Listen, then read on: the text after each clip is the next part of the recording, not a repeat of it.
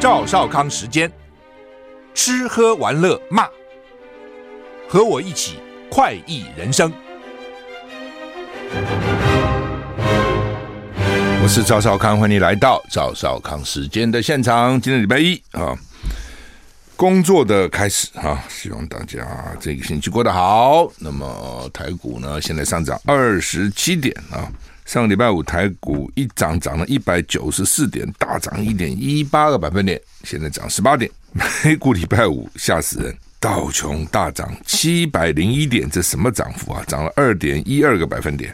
S M P 五百呢大涨一点四五个百分点，纳斯达克也大涨一点零七个百分点。不过，费城半呢是小跌零点一五个百分点，所以上礼拜五基本上美股涨得不错了啊，欧股也都涨一点三，英国、法国、德国都涨一趴以上啊，一趴以上，不是一点，是一个百分点啊，很多的哈啊，天气是怎样？哇，昨天晚上那个雷雨很大哈，前天我在彰化哈，下午也是下雨下好大好大好大哈，气象局表示。今天清晨有局部零星降雨，白天起各地多云到晴的天气，白天蛮好的哈。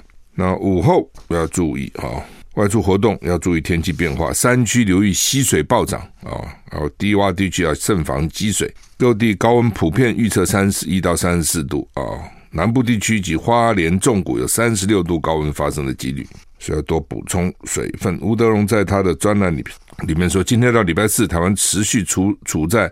热力不稳定的条件之下，礼拜五到下礼拜天，梅雨季的第五波锋面接近，梅雨是一波一波一波哈。他说西南风渐渐增强，容易有强对流的发展，容易有强对流的发展，同时伴随小范围的剧烈天气。什么叫小范围的剧烈天气呢？就是雷击啦、强风啦、瞬间强降雨啦这些哈。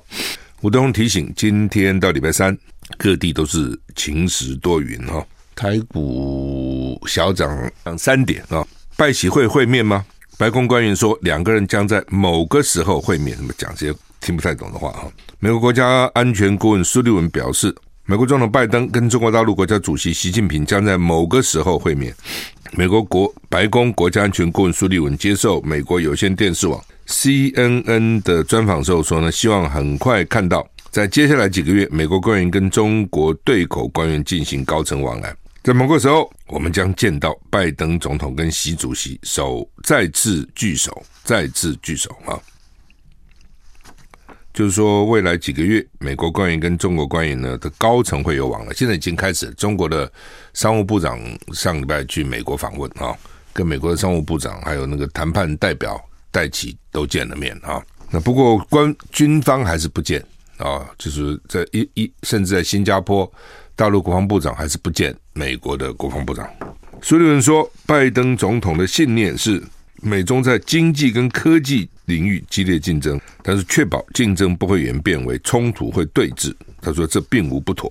上个月，苏利文跟中共中央军事外呃中央外事委员会主席王毅在奥地利首都维也纳会晤，不谈了八个钟头嘛，所以这也是变成。间谍气球事件以来呢，双方最高层级的往来之一。苏利文说，由于我们有激烈的竞争，也有激烈的外交。苏利文说，两国关系在经历了极其动荡跟紧张的一年，正在努力恢复正常关系。中共国防部长李尚福礼拜天昨天指责美国跟美国的盟国试图破坏印太地区的稳定。哦，这这是你们在破坏。联合报今天头版还登哦，台海共建逼近，在台海。共共军的舰逼近美舰哦，从前面咻穿过去。上次是战机歼十六从美国的侦察机咻前面穿过去哈。老共老共看起来他比较不怕死了，同样的怕谁比较怕死哈？相对来讲，老共比较不怕死了，老美比较怕死啊。这个反正啊，就是说老美的讲法，就老美的讲法当然很奇怪了，就是说我们在某些方面我们是竞争的科技啦。他讲嘛，经济的我们竞争，其实经济跟科技就很严重了。一个国家主要就是经济跟科技嘛，另外就是国防嘛。他说这边我们是激烈竞争的，但是呢，我们其实有些地方是可以合作的。老美这个二分法哈，老共大家很难接受。这跟跟中国人讲想法不同，中国人想法是说，朋友我们就是朋友，敌人我们就是敌人，没有什么在这边我们是朋友，在那边我们是敌人。你听过这个话吗？你跟你的朋友会这样吗？在功课上哈。在这个什么成长上，我们是朋友；啊，但是呢，在工作上我们是敌人，就这样讲法嘛？好像很少这样讲法的。老美可以居然可以把它分得很开，我们就反对你们了，反对你们体制，反对是反对，反对反对，讨厌你们。国际暖化哈，哎，我们要合作，防止地球暖化。那你认为老中会怎么想？你你一共就不那么几亿人，三亿人不到，全世界一半的污染都你造成的，你跟我合作什么？我们才刚开始要发展，你就叫我们不要发展了，资源都你们用光光了哦。你们讲的好听话，好，那么德国国防部长告诉中国国防部长，不要招募德国退役飞官训练解放军。中国用金钱利诱德国的退役飞行员训练解放军。前一阵不是说法国嘛，现在是德国，引起德国政坛哗然。德国防部长会晤中国国防部李尚福，要求中方立即停止这种做法。《明镜周刊》德国的 Spiegel，《明镜周刊》报道，多位德国空军飞行员因为退役后前往中国协助训练解放军，出面招募他们的是一家位于北京的公司。拥有这家公司的是一个因为窃取军事机密，二零一六年被美国判刑跟缔结出境的中国间谍。人在新加坡参加香格里拉对话亚洲安全会议的德国国防部长罗佩佩斯托瑞斯日前跟李尚福会晤后表示，要明确已经明确要求中方立刻停止这种做法。如果我做同样的事，他一定不会开心。德国空军飞行员退役后前往中国训练解放军，引起德国政坛哗然。你管不到啊，他已经退役了，对不对？他又不是去出卖什么情报，他就教他怎么开飞机，那说不行，这不太容易，不太容易阻止。就像我们很多人，比如中我们的中山科学院很多搞飞弹的专家，或是搞飞机、搞这个搞那个，哦，我们不发展了，或是以前搞核能的，那别的国家就请去了。你怎么限制他？那他他只会这东西啊，他只会这个，那你说你不准他，那这很奇怪嘛。所以德国国防部长说，如果我做同样的事，他一定不会开心。就是如果说我聘老共的退休的飞行员到德国训练德国飞行员，老公会不高兴，老公可不不会不高兴。我觉得中国人这点比较 practical，比较比较实际一点。就像我们很多飞行员退后也去开民航机啊，都只给台湾开啊，也给大陆开啊，也给其他国家开啊，都有。我我了解，其实都有，不是只有华航、长荣聘他们了，其他国家也聘了。哦，那我们的医生，我了解也是这样啊。外科医生在台湾赚钱不够多啊，有没有健保？那么放假时候就到东南亚、中东去绕一圈呢、同样的手术，同样的钱呢、同样，比如三万块，我们是台币，他是美金呢、哦，然后满满的赚赚赚回来，然后在国国内再再给我们台湾人服务啊，台胞服务啊，周末就去外面赚其他国家人的钱了、啊。那你说这个就一定不行？好像也很难讲哈、哦。它这个也没有什么机密嘛，它就是一个技术了，它并不是一个机密。美国华府经传音爆巨响，F 十六战机紧急升空，什么意思啊？华府多地，因为华府很多个区嘛，居民周日下午突然听到类似爆炸声的巨响，引发不安。随后证明是 F 十六战机紧急升空，哦，是因为 F 十六战机紧急升空产生的巨响，而不是巨响以后 F 十六紧急升空。那紧急升空干嘛呢？追踪行踪诡异的一架小飞机。美国的媒体披露，小飞机的驾驶被战机飞行员目击到已经昏迷在座位上，整架飞机最后坠毁这山区啊，怎么回事？那就会，那那个飞行员驾驶还有命吗？C N 这些媒体呢随后报道，美国官员说这是 F 十六战机紧急升空产生的音爆，为了追逐一架侵犯首都领空的小飞机，大概小飞机要到领首都得要通报了哈，要不通报。再有四个人，小飞机最后在维吉尼亚一处人烟稀少山区坠毁，那么剩下三个不睡了，驾驶昏昏迷在在那个座位上，那其他三个人怎么办呢？哇，这这没有办法帮他开，你知道？休息一下就回来。I like 103, I like radio。我是赵少康，欢迎回到赵少康时间的现场。台北股市现在上涨十八点哈。印印度上个礼拜发生二十年来最惨最惨重的铁路事故。三列火车相撞，两百七十五个人死亡，至少一千多个人受伤。火车对印度来讲真的是非常重要的交通工具，但是印度的火车非常老旧哈，问题很大哈。现在正在查是不是因为信号故障，所以导致这场灾难。印度的奥里沙省的东部发生毁灭性的铁路故事故，两百七十五人死亡，一千多人受伤。CNN 说，不到四十八小时内，官员就急于恢复铁路服务，几十个工人在至少摄氏三十五度的高温下努力工作。以恢复铁路运输。对了，因为印度很热嘛，救援人员在礼拜天完成对于幸存者的搜索，翻倒的火车车厢已经从轨道上清理干净，当局正在调查是不是信号故障导致这起灾难。印度铁路部长说呢，目标在七日上午前完成所有修复工作，到时候轨道呢就应该正常运行。印度现在是全世界人口最多的国家，民众对于这起意外呢愤怒持续升高。呼吁当局应该对每天载客量超过一千三百人次的铁路系统安全问题做好检查。政府最近投入好几百万美元升级系统，但长期的忽视已经造成影响。几百万美元怎么够呢？业界消息人士说，所以呢，他们常常讲说，印度将来哈会赶上中国大陆哈。哎，我也不知道到底是真的是假的。他们也都去了哦，这些大的什么红海啊什么也都去了。但是我以我到印度的经验哈。我真的看不出来印度怎么能够赶上中国。当然，他有些人很聪明，那有一部分人聪明哦，数学啊什么头脑不错的哦，而且印度很会讲话，所以很多印度人在美国都已经崭露头角了。很多公司的 CEO 啊什么都是都是印度人，台湾人就比较差。为什么？个性，你没有印度人会吹牛，叽里呱啦讲不停。第二个，你英文没人家好哦，因为他受过英国殖民统计统治，所以呢，他英文比较有基础了。我们都我们比较没有。哦，所以在美国呢，真的很多公司印度人在那边管，但都是少数嘛。哦，你整个整个这个国家的这个它的这个系统性来看，哦，它的基础设施，哎，我真不知道要怎么治理这个国家。空中巴士说呢，这个有五百架订单创纪录，买家是印度的航最大航空公司，法国飞机制造的巨擘 Airbus 空中巴士。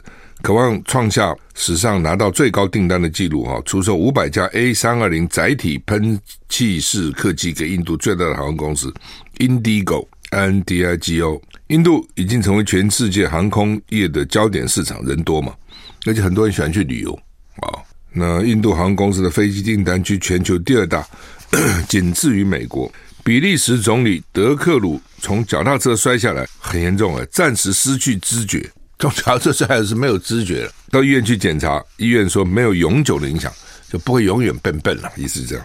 四十七岁德克鲁昨天晚上跟儿子在住家附近骑脚踏车发生事故，失去知觉，被送到医院检查，说不会影响他在未来的活动啊、哦，不会，我，就可能就暂时。嗯，郭台铭《镜周刊》说郭台铭是在保温秀肌肉，有三个副案拼败部复活。郭台铭到底会不会跟柯文哲合作？大家也在注意，媒体说。这国民党全代会什么时候全代会？七二三，就说这样注意哈，大家柯呃侯友谊现在是国民党中央通过征召他了，但是还不算被提名。你说那怎么回事？因为国民党的党章必须要全国代表大会通过才算被提名。那什么时候全国代表大会呢？就是七月二十三号哦，那个时候预备正式提名侯友谊，还有一个半月。那这个时候呢？郭台铭阵营认为还有机会，所以要持续扩大声势影响力，所以有三套副案，一个就是侯郭合作，这是一个，他们也没有说死说一定不要。第二是柯郭合作，郭台铭阵营持续在舆论空战强攻征召过程的黑箱疑云，这是空战。陆战透过演讲座谈跟柯文哲呢会面秀政治肌肉，他主要是说，你看我有本事整合柯文哲，你们没有。所以呢，郭台铭的测试说呢，郭台铭现在就是保温秀肌肉，说郭台铭对于党中央心有不甘，还在气头上啊。所以呢，郭台铭阵营里他也有组合派，不敢讲，也怕讲了郭台铭听不下去哦。郭台铭呢，难免有受骗的受害者心理，所以呢，他的幕僚就替他搭舞台造势，增加政治筹码。当然，我想郭台铭心里面是不太爽的了哈，这你不是耍弄我们啊？你们搞半天到底搞什么？但是问题情势到这个地步了，你要怎么办呢？我们休息再回来。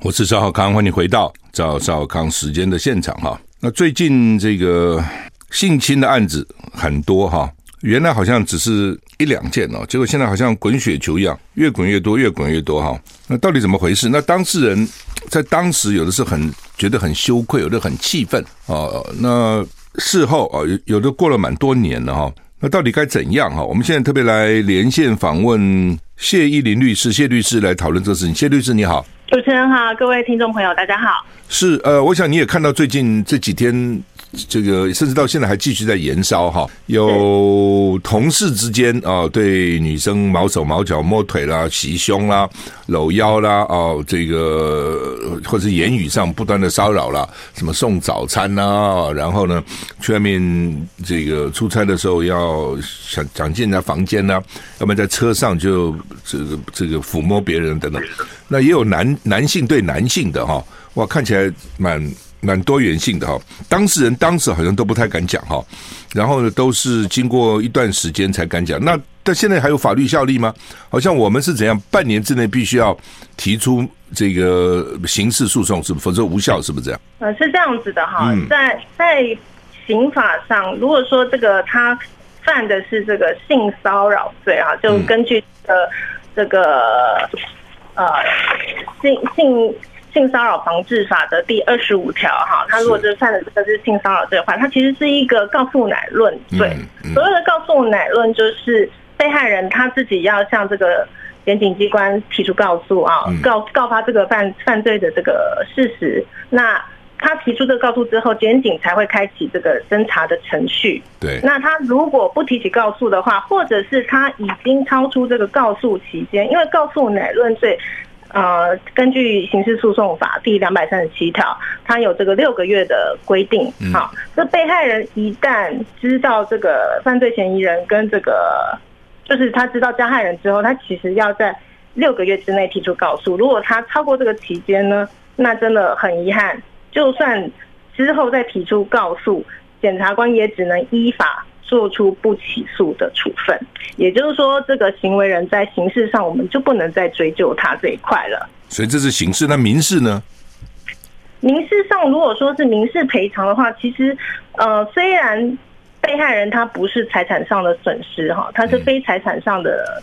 损害，比如说他精神受损，好，那这个人格权被侵害了，然后所谓人格权就是包括他的身体健康啊，或者是他的名誉啊遭受侵害。那这个民事赔偿呢，原则上在两年之内，嗯，啊，有一个短期的消灭时效。当被害人知道这个损害发生，然后他也知道赔偿义务人，那在这个 case 就是性骚扰的行为人的时候，那他在两年之内要提告。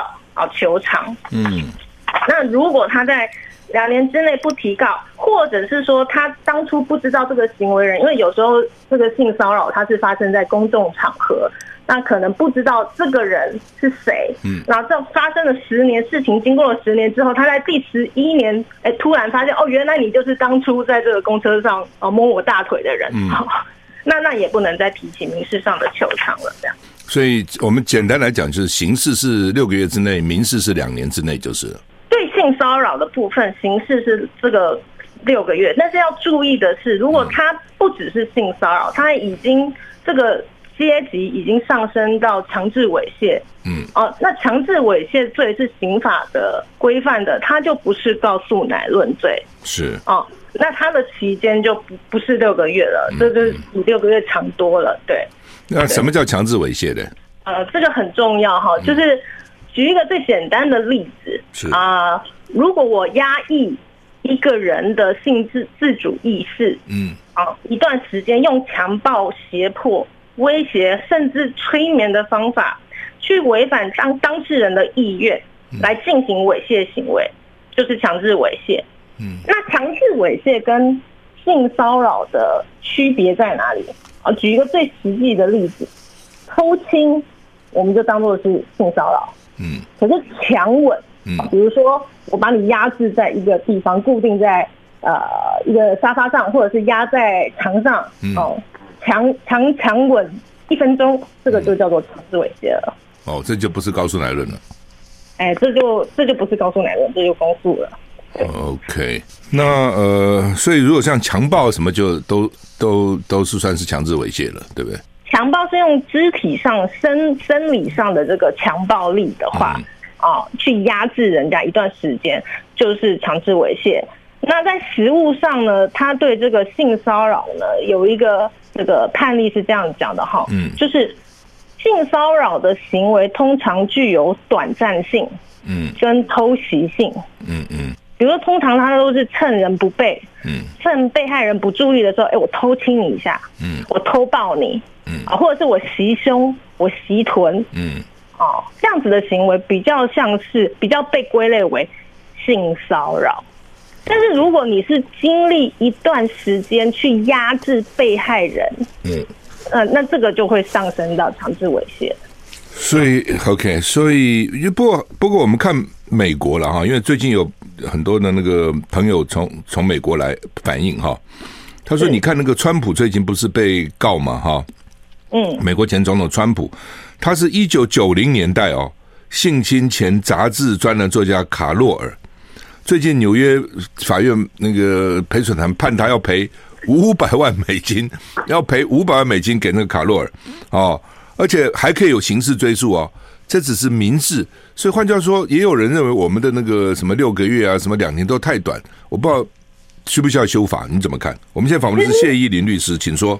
其实性侵那就是强强制性交哈，强制性交就严重了。强制性交跟性骚扰就是完全不同等级的 label。那 OK，强制性交罪它其实它的法定刑是啊三年到十年。嗯，好，那他这个他不但是非告诉乃论，他是公诉罪，而且他这个追诉期间呢是比这个六个月远得多哦。那据好像是。二十年还是我我要这个这个可能还要再查一下哈，这个这个不会是六个月，绝对不会是六个月。以前是十年，后来好像修法有延长了，嗯，对，后来修法有延长，对，嗯，对。那如果说呃这个比如说加重强制性交哈，甚至是造成这个死亡的结果，我没有我没有。我是赵少康，欢迎你回到赵少康时间。现在台北股市现在上涨三十九点。我们现在访问的是德凯律师事务所的谢依霖谢律师啊，谢律师，我们继续哈。那呃，所以对我刚才仔细看一下，对你讲没错，就是说川普呢是已经性侵了，那已经不是性骚扰了了哈。但是老美还是罚很重啊，因为台湾他们认为说罚的都不够重，是这样吗？就性骚扰罪啊，性骚扰其实性骚扰，如果你没有呃。触犯到这个性骚扰防治法的二十五条，这个袭胸袭臀呐，啊，或者是偷摸这个身体的隐私部位，这以外的性骚扰，比如说你用言辞啊，或者是你在在这个同事面前这故意放不雅照，或者是放 A 片，这样子都都只是行政法，都只会罚还而已，还不会有刑事责任。嗯嗯，所以的确，相较于这个国外的一些规范，我们对于性骚扰这一块。的规范是比较轻的，我觉得是。那比如说，以我们最近看这几个 case 哈，当事人该怎么办呢？他当时好像也没什么办法，那那跟长官申诉，好像也得不到什么结果。长官一般都想息事宁人哈，觉得传出去当然蛮丢脸的，然后都会恐吓这些当事人说：“你真的要讲吗？讲对你不利哦，哦，大家都知道是谁哦。”哦，等等等等，然后是或者说最可最扯的是，你为什么不从车上跳下去呢？他在车上摸你，为什么不从车上？他为什么不大叫呢？车里面还有别人呢、啊？哦，你为什么不到华山去叫一叫，舒缓心中的这个郁闷啊？等等，那到底当事人该怎么办呢？其实当事人通常，呃，我们有时候会遇到状况，就是内部申诉都公司都会，或者是机构就是不闻不问啊，甚至会要当事人不要吵。啊，忍一忍，相忍为国嘛，要顾全大局。嗯，那这时候当事人其实还是有外部的管道去做申诉。嗯，啊，那这外部的资源其实有政府的，也有民间的。是啊，比如说政府的部分呢，嗯，对于职场的性骚扰，其实有很多申诉的窗窗口，啊，甚至是申诉的专线。那比如说劳委会，它就有一个专设一个职场性骚扰的申诉专线。嗯，那劳动部的网页，它甚至有列出所有地方政府，你如果遇到这个工作上哈有违反性别工作平等法的这个相关的事情，你可以找哪一个窗口负责人员，有电话也有 email 信箱，让你在那边直接找。对，是。那么地方政府他在受理这个违反性别工作平等法的这个。部分呢，它通常是各县市的劳工局啦，是啊，那有一些县市是社会局哦，不一定。那其实真的就是可以回去我刚刚讲的那个劳动部的网页去看这个细节啊，那个电话啊，这个窗口都在哪里。所以大家真的遇到事情不要一昧的这个相忍为国，嗯嗯嗯、不要觉得说好像内部被被打压了就不敢再出声了。那同时保全证据也很重要。是，这我要请教，因为证据所在，败诉之所在哈。那证据很难嘛？怎么拿呢？比如说，哎，你跟主管反映了这个事情，可是主管就不理啊，那你可以写个 email 说，呃。哦，请问这个上一次我提到的这个事件，你可以把这个事件大致的描述，然后把呃人事实地物写的细，就是仔细一点啊。那这个主管靠这个 email，他一定会不高兴，可是他不回你嘛，他不能不回你。哦，这某种程度上，你就是为自己留下一个证据了。那问题是，他说没这个事，当事人一定就是侵害的人一定否认啊，说我哪有做这事，没有啊，他乱讲啊。哦，那这个时候当时你很难收集证据啊。当然啊，你要当事人自交己罪，这个这是违反人性的事情嘛，也没有人会这么做。嗯，所以遇到这种事情的时候啊，因为一般人在遇到性骚扰，其实是也算是一个紧急危难。那人遇到紧急危难，就只有三个反应。嗯，哦，战、逃、杀。嗯，战就是我直接跟你战斗。嗯，啊，那逃跟。僵就是逃跑，跟这个僵住是大部分人的反应，哈，嗯、啊，那其实我是建议，如果遇到这种状况，第一次遇到你会僵住，你会逃跑，这是很正常的，嗯，好，但是如果说第二次、第三次，如果这个人是惯犯的话，千万不要退却啊，就勇敢的为自己而战啊，嗯、这个时候最好就抓住，比如说他如果咸猪手，你就抓住他的咸猪手，说，哎，你在干什么？你为什么要摸我大腿？啊，你为什么要摸我屁股？嗯，好，最好。大声嚷嚷都没有关系，这个时候不是温良恭俭让的时候啊！你越大声嚷嚷，你引起旁边当呃一些围观人的这个注意，反而日后他们还有机会来作为你的证人。嗯嗯，那他会不会当时我们会担心，因此就这个工作就有问题的，或是同事之间长官对他不好？其实我们看这几个 case 都有这种情况。很多人遇到性骚扰，其实最恐怖的不是性骚扰行为本身哦，恐怖的是性骚扰后面那一群撑这个行为人的这个这个氛围跟环境，那该怎么办呢？是，我觉得有时候你是不是愿意为了一个工作牺牲掉自己的心理健康，然后甚至每天活在恐惧之中？啊、嗯，我觉得不论这个工作是多么的。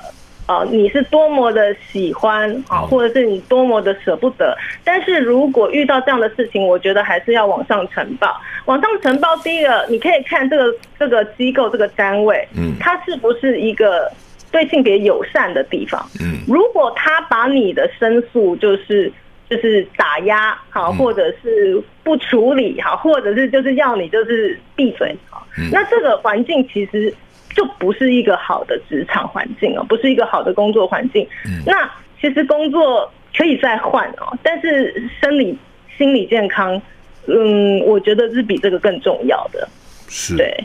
那以你职业的这个经验哈，为了这种事来找律师的多不多？其实为了性骚扰来找律师的不多，嗯，但是。因为性侵害啊，就是比较严重的这个性犯罪的，或者是猥亵的，嗯，来找律师的是比较多的啊。那所以真的很多，为什么这么？其实我身边的人啊，很多人都遇过性骚扰啊，只要几分姿色的，其实很容易都有遇过。就从从从小到这个长成的时间，都很容易遇到性骚扰。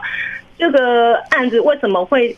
这这么多的这个性骚扰案件，然后为什么这些人会这么明目张胆？就是因为大部分的被害人，他在遇到这样的性骚扰事件之后，他都选择息事宁人，嗯啊，他就觉得说，哎，算了，大事化小，小事化无。好，谢律师，我们要再休息一下再回来。我是赵少康，欢迎你回到赵少康时间的现场。台北股市现在上涨四十五点，我们现在跟。谢依林律师来连线谈最近啊，这个大家关心的这个性骚扰案啊。谢律师，我们继续哈。那呃，性就是说，你说性骚扰比较少去找律师哈，可能都是申诉了哈。那我刚刚查了一下，的确，上礼拜那个台北市副市长李世川也告诉我说，台北市就是劳动局管。那他们说劳动局就忙死了，说呢，只要一个案子，他们就派人去调查，哎，派，他们现在都是不不断的派人出去调查，因为这个案子越来越多哈。呃，美国前一阵子。那个 Me Too 那个运动也好像开始这个大家不敢讲，后来才发觉怎么那么多人哦，这种演艺界啦，这些等等艺术界啦，等等这么多人被这个性侵啊，等等哈。那所以刚刚你也讲说，大部分人就隐忍哈，但隐忍也不是办法，隐忍的结果就会让这些人更嚣张嘛，对不对？对啊，嗯，所以就是说。我我觉得这一次的事件其实是很好的一个警钟，因为我发现说，哎，台湾现在好像也开始在 Me Too，原来每一个人的周遭，甚至其实自己都或多或少有遇过类似的经历，然后大家回想起来都不是很愉快。是，那那其实大家在职场里面都觉得说，哎呀，这可能是东方的文化吧，觉得息事宁人就就算了啊，但真的就是姑息养奸。所以不要息事宁人。其实遇到这种事情呢，就是，呃，依照公司内部的这个，应该如果在三十人以上，依照这个性别工作平等法。雇主他其实是要订立一个性骚扰防治措施，还有包括说被害人他要怎么去申诉，好，那加害人他要怎么惩戒，其实都应该要在工作场所去公开的这明定，然后揭示。所以如果这个性骚扰事件发生，那雇主知道之后，他其实必须要立刻采取有效的补救措施，避免员工受到二次伤害。嗯，那如果说雇主他没有去处理。那除了我们刚刚讲的，好，我们可以有外部资源来来来请求协助。那这个一旦就是这个上上接到这个申诉管道，哈，这个主管机关知道之后，会回头来责成雇主，哎，你怎么都不处理呀？嗯嗯，啊，那这法律上是有规定的，哈，你你在接到这个性骚扰的这个。呃，通报之后呢，你是要在七日之内就开始调查。嗯，啊，你在两个月之内呢，原则上你就应该要做出这个判断了。嗯嗯，好，那另外可以再延长一个月。换句话说，雇主在接到这个通报。申申诉之后，他应该最迟在三个月之内就要做出这个调查的结果，嗯，然后书面来告知这个当事人，然后被害人，嗯，然后并且他也要去通报这个主管机关哦，嗯，好，那如果雇主没有做这些事情的话，他其实依照这个性性别工作平等法，最高是可以处新台币五十万的罚款，嗯，而且被公布他的姓名，嗯，这个单位的。的名称跟雇主的姓名，嗯，那个很丢脸的，就是了。啊，那就是走这个，就是，对啊，因为台湾的在性骚扰这方面的处罚，真的是真的相较于国外，我觉得是略显轻。是，对，所以就很多人就不怕，嗯，甚至雇主本身他就是做性骚扰的这个人，嗯嗯嗯。对啊，所以对台湾还是轻了，我是觉得还是轻了啊。就是说，立法委员们可能要注意这个，你是最近这样一直发生，就表示法律的贺主效用不大嘛。是啊，就变成这样哈。现现在还有那种男男对男的哈，男的去去去性骚扰男的哈，摸手啊什么什么在在手上写电话号码什么乱七八糟，那是是怎样？什么是 现在？其实我觉得这个。男生其实，因为现在这个时代真的多元多元社会啊，其实不止不止女生会被性骚扰，男生也会被性骚扰，而且男生不止被女生性骚扰，男生还要被男生性骚扰。是，对。那其实因性骚扰防治法哦，这个是不分男女的，你只要这个行为或者是言语啊，嗯，跟性和性别有关。是，然后是违反当事人的意愿，嗯，让当事人觉得我不舒服，是，或者是被冒犯了，嗯，甚至感到我被威胁、害怕，嗯，这个都是有机会就构成性骚扰的行为，嗯，所以大家要懂得怎么在法律上保护自己。啊，不不要觉得说，哎呀，他是男生，我也是男生，他摸我，我好像也无话可说。哈，我如果说他性骚扰我，会不会会不会大家觉得我小题大做？嗯，哦，不要有这种想法。对啊，这个真是很蛮蛮，我觉得蛮麻烦的哈。就是说，第一个你要有收证嘛啊，第二个还要有勇气把它揭发出来哈。尤其可能大家的同事，甚至你的长官啊等等哈。嗯，这个就是，所以为什么一直拖延拖延拖延到最后，他们大概是要回想起来，他们其实都很多人都离开现在原来的工作了，已经不在原来的工作这个岗位上，可是。大概最近看了一些什么什么剧啊，什么一个叫什么 人人选自然什么的，哎，发觉说，哎，好像既然别人可以揭发，那他也出来才出来，一个出来以后，慢慢其他人会觉得，哎，我也被侵害，我也要出来，才才多起来，才变成这样子。所以，所以就有一个 Me Too 效应嘛，感觉就是大家被性骚扰之后，那个当下的感觉应该就是。非常的 shock，然后可能又不知道该如何如何是好。嗯，然后等到这个情绪沉淀下来之后，其实情绪一直都在。嗯，它并没有被释放。然后过一段时间之后，它反而就是发酵了。所以这个时候大家都站出来。那刚刚讲的这个行政申诉的部分，它是在案发一年之内，好，事件发生一年之内，它其实也是会有一个效期。所以大家要记得，不论你是走行政申诉的管道，或者是刑法啊、刑事的这个告诉，或者是民事的求偿，嗯啊，这三种管道其实都有时效上的限制。是。申诉是一年，嗯，那么刑事刑事上的这个告诉呢，因为他告诉乃论罪，他会有六个月的这个这个告诉期间的限制。嗯，那民法上，如果你想要对他请求这个精神抚慰金的话，好，那也是有这个两年短期时效的限制。所以大家要记得，如果说你可能夜深人静觉得很阿杂，嗯，好，那还没有过时效，那赶快把握。嗯现在问题在这边哈，就是说，我看这他们讲的这 case 都已经过了这个时效了，哦，是。但是呢，被讲的人还要找律师要告他们，说你诽谤我，这怎么要命啊？搞了半天，他过了时效，他说你，你看你上礼拜才讲我，你现在诽谤我，那这怎么办？所以怎么办呢？法律就是保障法，法律其实不是保护好人，法律是保护懂法律的人。是。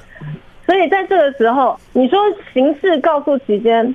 啊、哦，你已经过了六个月，你没办法告诉乃论了。嗯、那除非他当初对你做的是这个强制猥亵，嗯，啊、哦，那那那可能还没有还没有过这个这个追诉期，是啊、哦。那如果你是其他，比如说行政上的申诉啊，或者是民民法上的那个求偿的这个时效都已经都已经请求权都已经消灭了，这样子，嗯、那对方还要回反过头来来告你这个诽谤，嗯、对、嗯、这个其实。我们在现实生活中真的还遇到很多这样子的案例啊，因为有时候他去做性骚扰的人，他位高权重，嗯，啊，他他问了一下他律师，他发现，哎，我不用怕耶，嗯，啊，我在刑事上，我这个法律刑法这个已经拿我没辙了，嗯，啊，那那那我我来反过头来告你喽，嗯，因为我一定会被不起诉嘛，嗯，啊，常常这样子。所所以这个时效还是要注意了哈，发生这种事情就勇敢的站出来，立刻不要拖延，而且拖延你等于纵容他们，让对方你看现在都一楼好几个人，不是只有他当事人有好几个人哈。好，谢谢谢依林律师跟我们谈法律方面的这个见解，谢谢，拜拜。谢谢主持人，谢谢大家。